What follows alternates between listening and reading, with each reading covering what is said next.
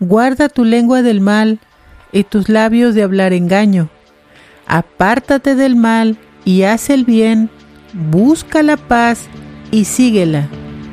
Bienvenidos a una tarde con Dios.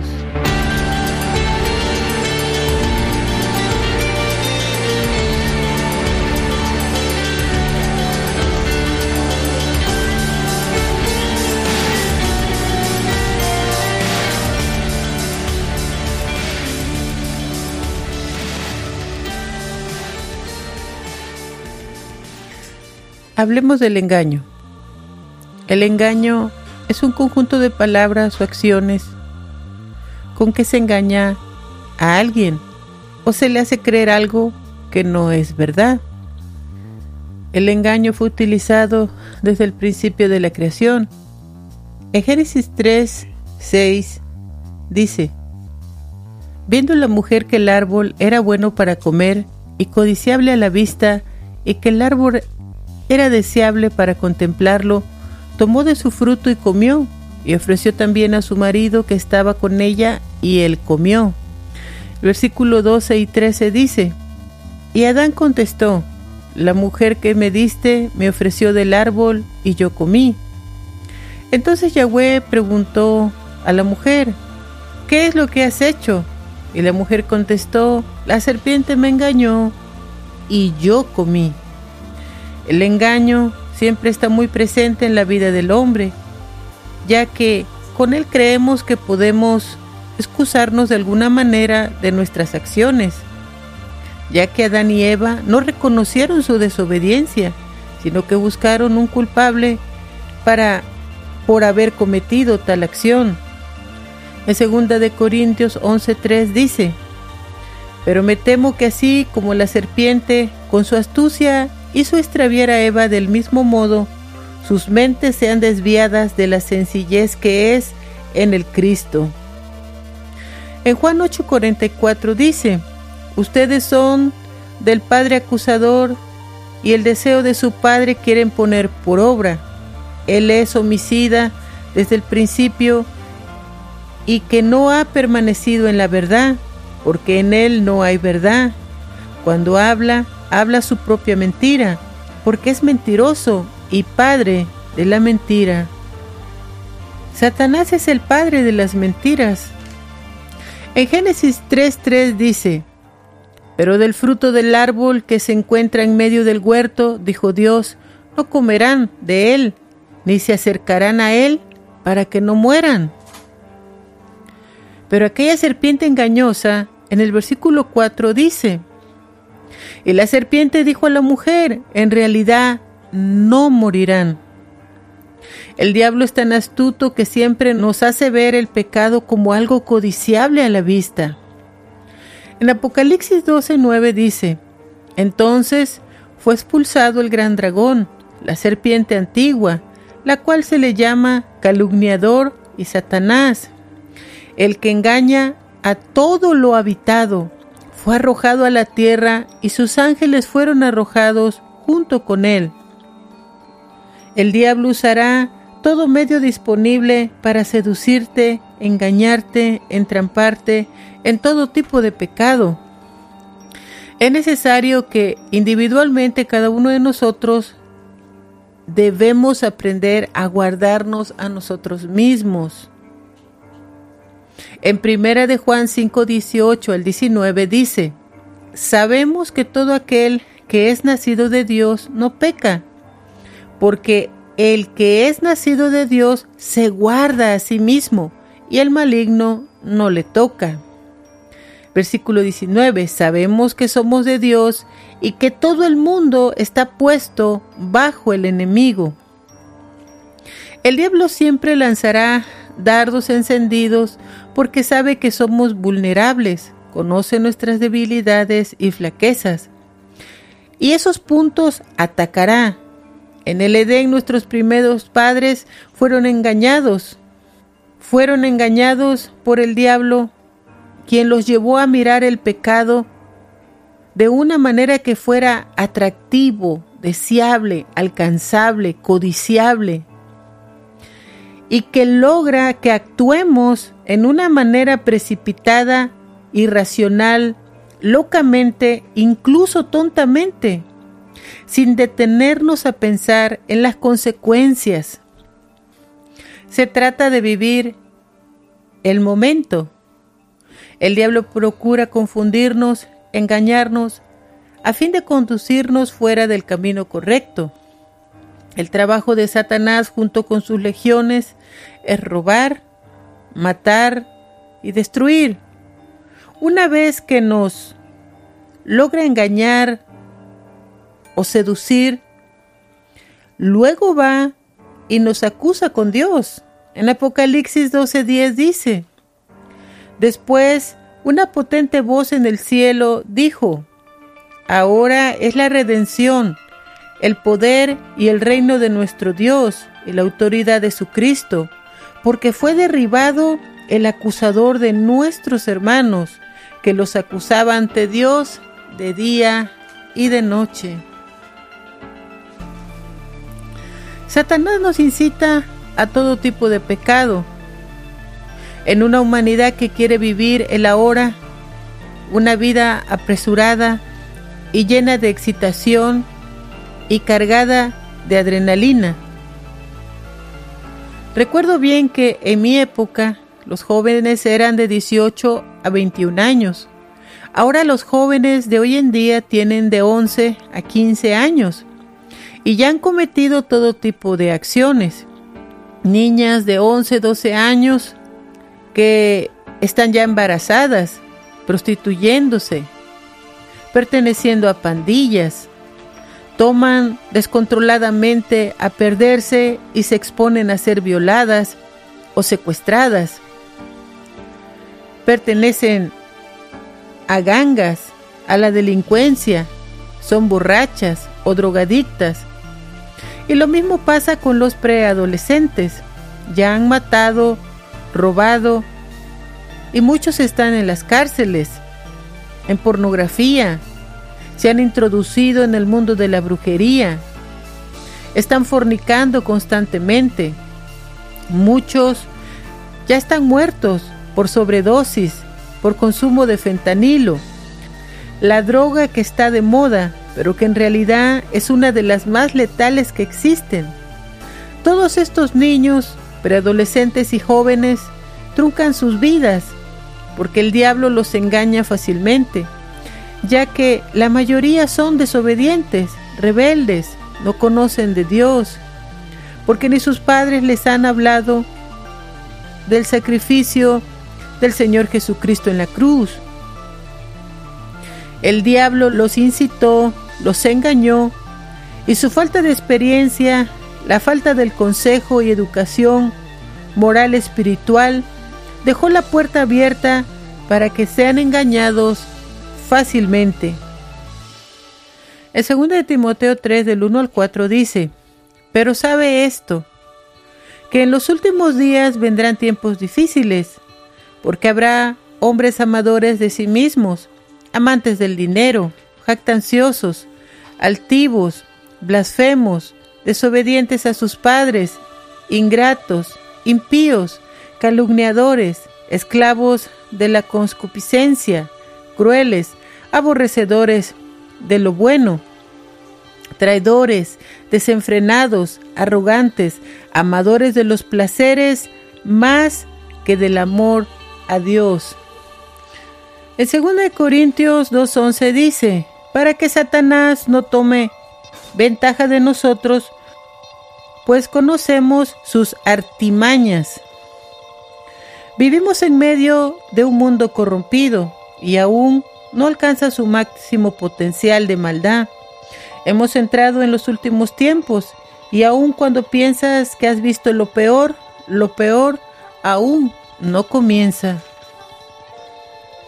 Es una realidad que hay demasiadas personas que están llevando una vida de corrupción fuera y dentro de la iglesia. Tan solo aquí en Estados Unidos muchos hombres vienen buscando una mejor vida para sus familias y aquí caen en la trampa de tener otra esposa e hijos y se olvidan de los que dejaron en sus países.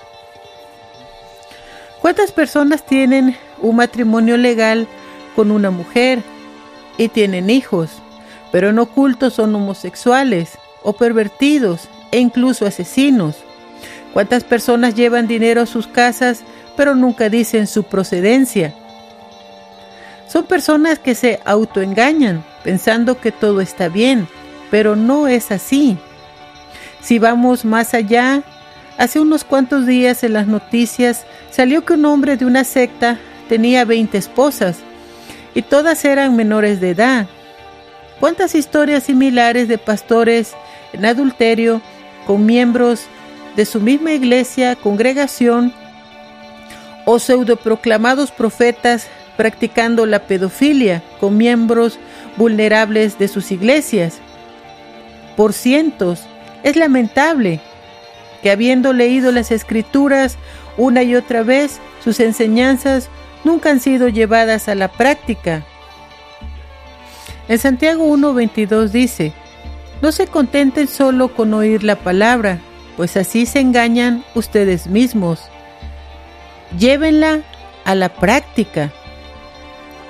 El que escucha la palabra pero no la pone en práctica es como el que se mira el rostro en un espejo y después de mirarse se va y se olvida enseguida de cómo es.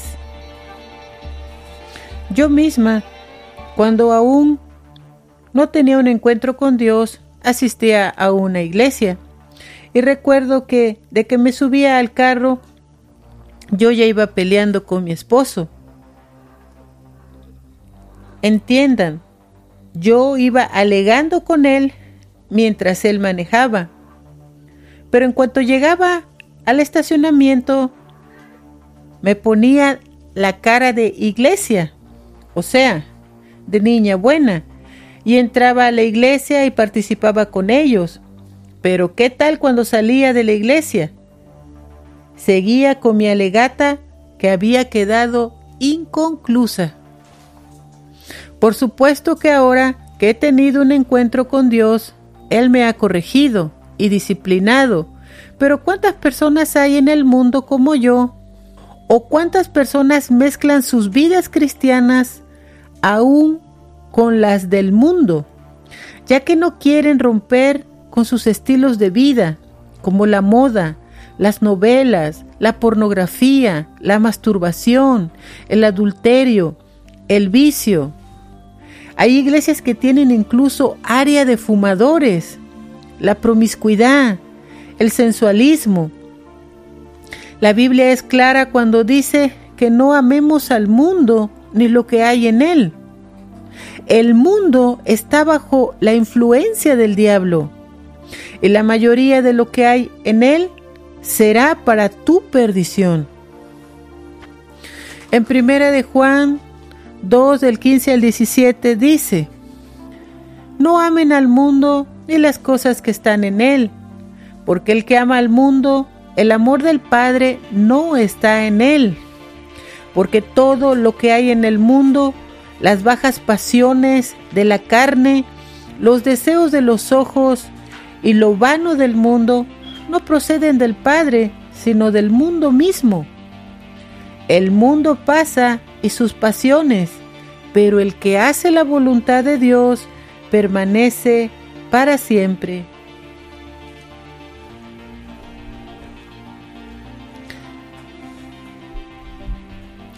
Hace no mucho tiempo escuché un testimonio de una muchacha que había muerto.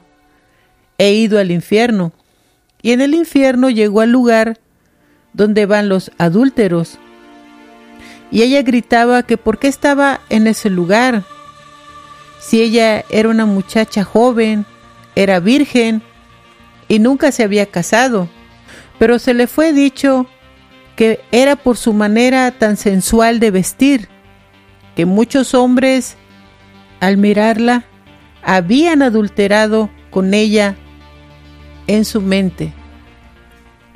Hay tanta tecnología y en ese mentado TikTok, muchachas con tal de tener likes, hacen todo tipo de cosas que seducen a los hombres. Muchos piensan que solo llevarán a cuestas sus propios pecados, Sin embargo, también llevarán los que haces cometer a otros, como cuando una persona fuma y le ofrece un cigarrillo a otro. El mundo dirá, qué buena onda compartió de sus cigarrillos, pero en realidad lo incitó a cometer su mismo pecado. Lo mismo pasa con la esposa que le compra su caja de chelas a su marido, con tal de que no se vaya a tomar con los amigos y solo tome en su casa. En Primera de Corintios 6, 9 dice, ¿O no saben ustedes que los inicuos no heredarán el reino de Dios? No se engañen, ni los fornicarios, ni los idólatras, ni los adúlteros, ni los depravados, ni los que se echan con varones, ni los ávaros, ni los ladrones, ni los borrachos, ni los calumniadores, ni los estafadores heredarán el reino de Dios. En Apocalipsis 21:8 dice, pero para los cobardes, los infieles, los pecadores, los corruptos, los homicidas, los fornicarios, los hechiceros, los idólatras y todos los falsos su parte será en el lago que arde con fuego y azufre, que es la segunda muerte. En Apocalipsis 22:15 dice, los perros estarán fuera, también los brujos, los fornicarios, los homicidas, los idólatras y todo aquel que ama y practica el engaño. Tal vez tú digas, yo he roto con todo este tipo de pecado, pero aún guarda rencor, faltas de perdón, amargura, resentimiento, ira, gritería, enojo. El mundo camina en oscuridad y tiene su entendimiento entenebrecido. Está lleno de ignorancia y de una tremenda ceguera espiritual. En Efesios 4:22 dice, Desechen su anterior manera de vivir, al viejo hombre que se ha corrompido con pasiones desviadas, y renuévense en el espíritu de su mente, y vístanse del nuevo hombre que ha sido creado por Dios en la justicia y en la santidad de la verdad. En Efesios 5:6 dice, Nadie los engañe con palabra vana porque a causa de estas cosas sobreviene la ira de Dios a los hijos de desobediencia. Por tanto, no sean partícipes con ellos, porque antes ustedes eran tinieblas, pero ahora son luz en nuestro Señor. Condúzcanse pues como hijos de luz, porque el fruto de la luz consiste en toda bondad, justicia y verdad. Disciernan lo que es agradable ante Dios. Muchas personas les engañan diciendo, no pasa nada, ¿qué tanto es tantito? Dios todo lo perdona. Hay que darle gusto al cuerpo. En Gálatas 6:7 dice, no se engañen, de Dios nadie puede burlarse, porque lo que el hombre siembra, eso mismo cosechará. El que siembra para su carne, de la carne cosechará corrupción, pero el que siembra para el espíritu, del espíritu cosechará vida eterna.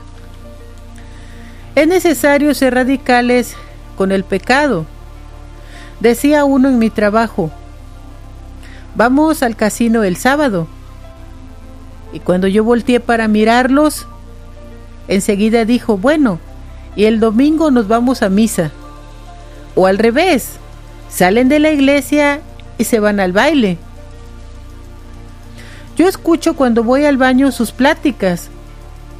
Son de qué grupo musical va a estar en tal lugar para ir. Y todavía dicen, si Dios me lo permite, voy a ir al baile el sábado. La Biblia dice que si ustedes viven conforme a la carne, morirán. Pero si por el Espíritu hacen morir la manera de vivir de su carne, serán salvos.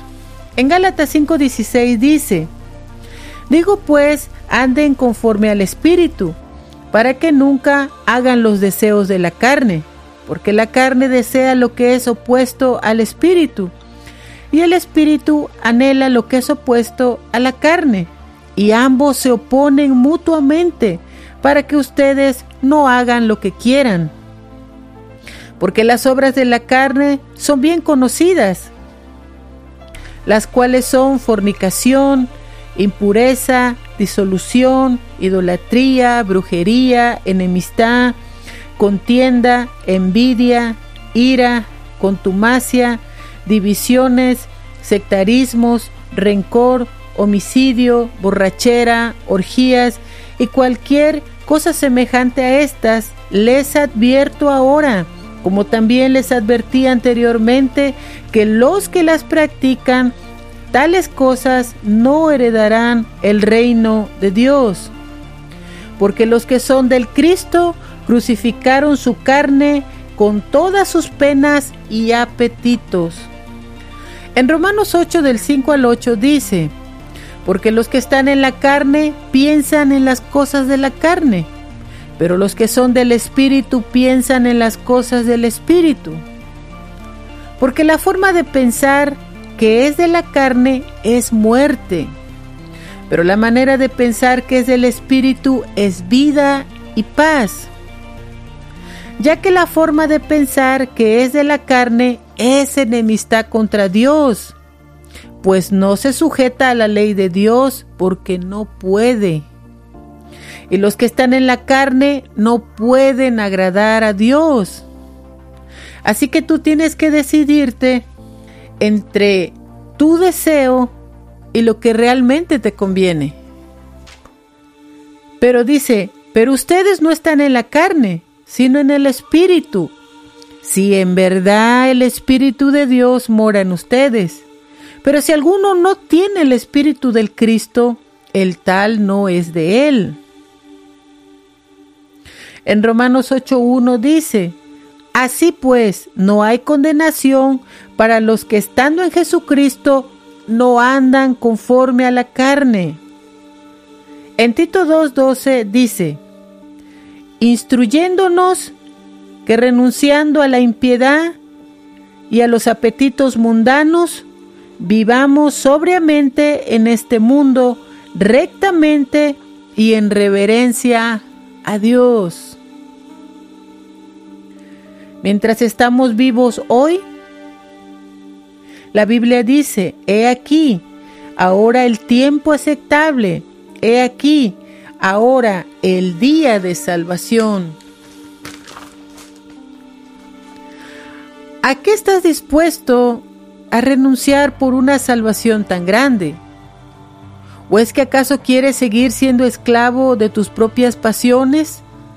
del odio, del rencor, de la avaricia, de la codicia, de la vanidad, de la prepotencia, del baile, del chisme, del orgullo, de la soberbia.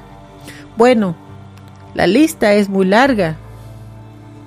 Dios nos invita a renunciar a Satanás, a todas sus fascinaciones, sus seducciones, sus mentiras y engaños. Pero en realidad la respuesta es solo tuya. Dios no va a obligarte. En Santiago 1:26 dice, si alguno cree que adora a Dios, pero no refrena su lengua, sino que su corazón lo engaña, la adoración del tal es vana. Porque delante de Dios Padre la adoración pura y santa es esta, tener cuidado de los huérfanos y dar atención a las viudas en sus necesidades y guardarse sin mancha del mundo. En primera de Juan 4:4 dice, pero ustedes son hijos de Dios y los han vencido a ellos, porque mayor es el que está en ustedes que el que está en el mundo. Ellos pertenecen al mundo, por eso lo que hablan es del mundo y el mundo los escucha. Pero nosotros somos de Dios. El que conoce a Dios nos escucha. El que no es de Dios no nos escucha. Por esto conocemos el espíritu de verdad y el espíritu de engaño. Si bien vivimos en este mundo y peregrinamos en él, en el corazón de Dios está que salgamos de él sin mancha del mundo. Ya que la Biblia dice en Hebreos 12:14, busquen la paz con todos y la santidad, sin la cual nadie verá al Señor. Es necesario llevar una vida santa. En Hebreos 10:26 dice, porque si alguno peca deliberadamente después de haber recibido el conocimiento de la verdad, ya no hay sacrificio que pueda hacerse por los pecados. Versículo 27. Sino que un terrible juicio está preparado y el celo de un fuego que consumirá a los adversarios. Muy horrenda cosa es caer en manos del Dios vivo. Dios nos advierte acerca de todas estas cosas, porque la Biblia nos enseña en Apocalipsis 21, 27, que en la santa ciudad donde Dios habita, no podrá entrar nada inmundo, ni que cometa abominación, ni falsedad, sino solo los que se encuentren inscritos en el libro de la vida del Cordero. Es necesario que nos detengamos a pensar cada uno individualmente, porque de hecho cada uno dará cuenta a Dios de sí mismo. Si realmente nuestra vida y nuestras acciones, nuestras palabras y nuestros pensamientos están siendo agradables delante de Dios. Si estamos viviendo vidas que agradan a Dios si nuestro nombre ya está escrito en el libro de la vida?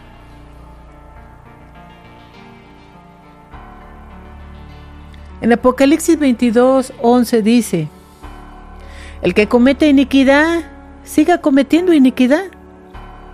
El que es impuro, siga siendo impuro. Pero el que es justo, siga practicando la justicia.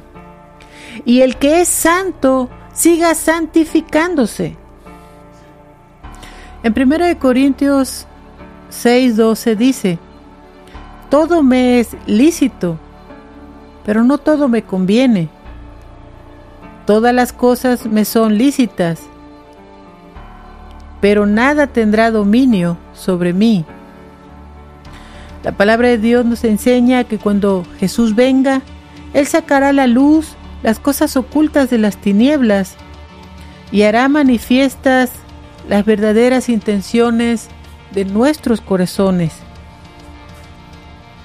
Dios ha puesto delante de ti la vida y el bien, la muerte y el mal, las bendiciones y las maldiciones, la luz y las tinieblas a Jesús o a Satanás.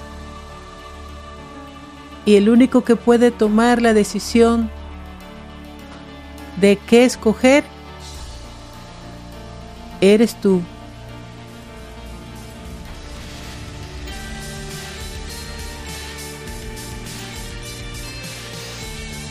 Una tarde con Dios es una producción por Freddy Romero. La voz de hoy fue Maricruz Medina. Música original por Freddy Romero. Visita nuestro canal de YouTube, Verdad Superior, o visita nuestro sitio verdadsuperior.com para más información sobre el mundo espiritual. El proverbio de hoy. La mentira más común es aquella con la que un hombre se engaña a sí mismo.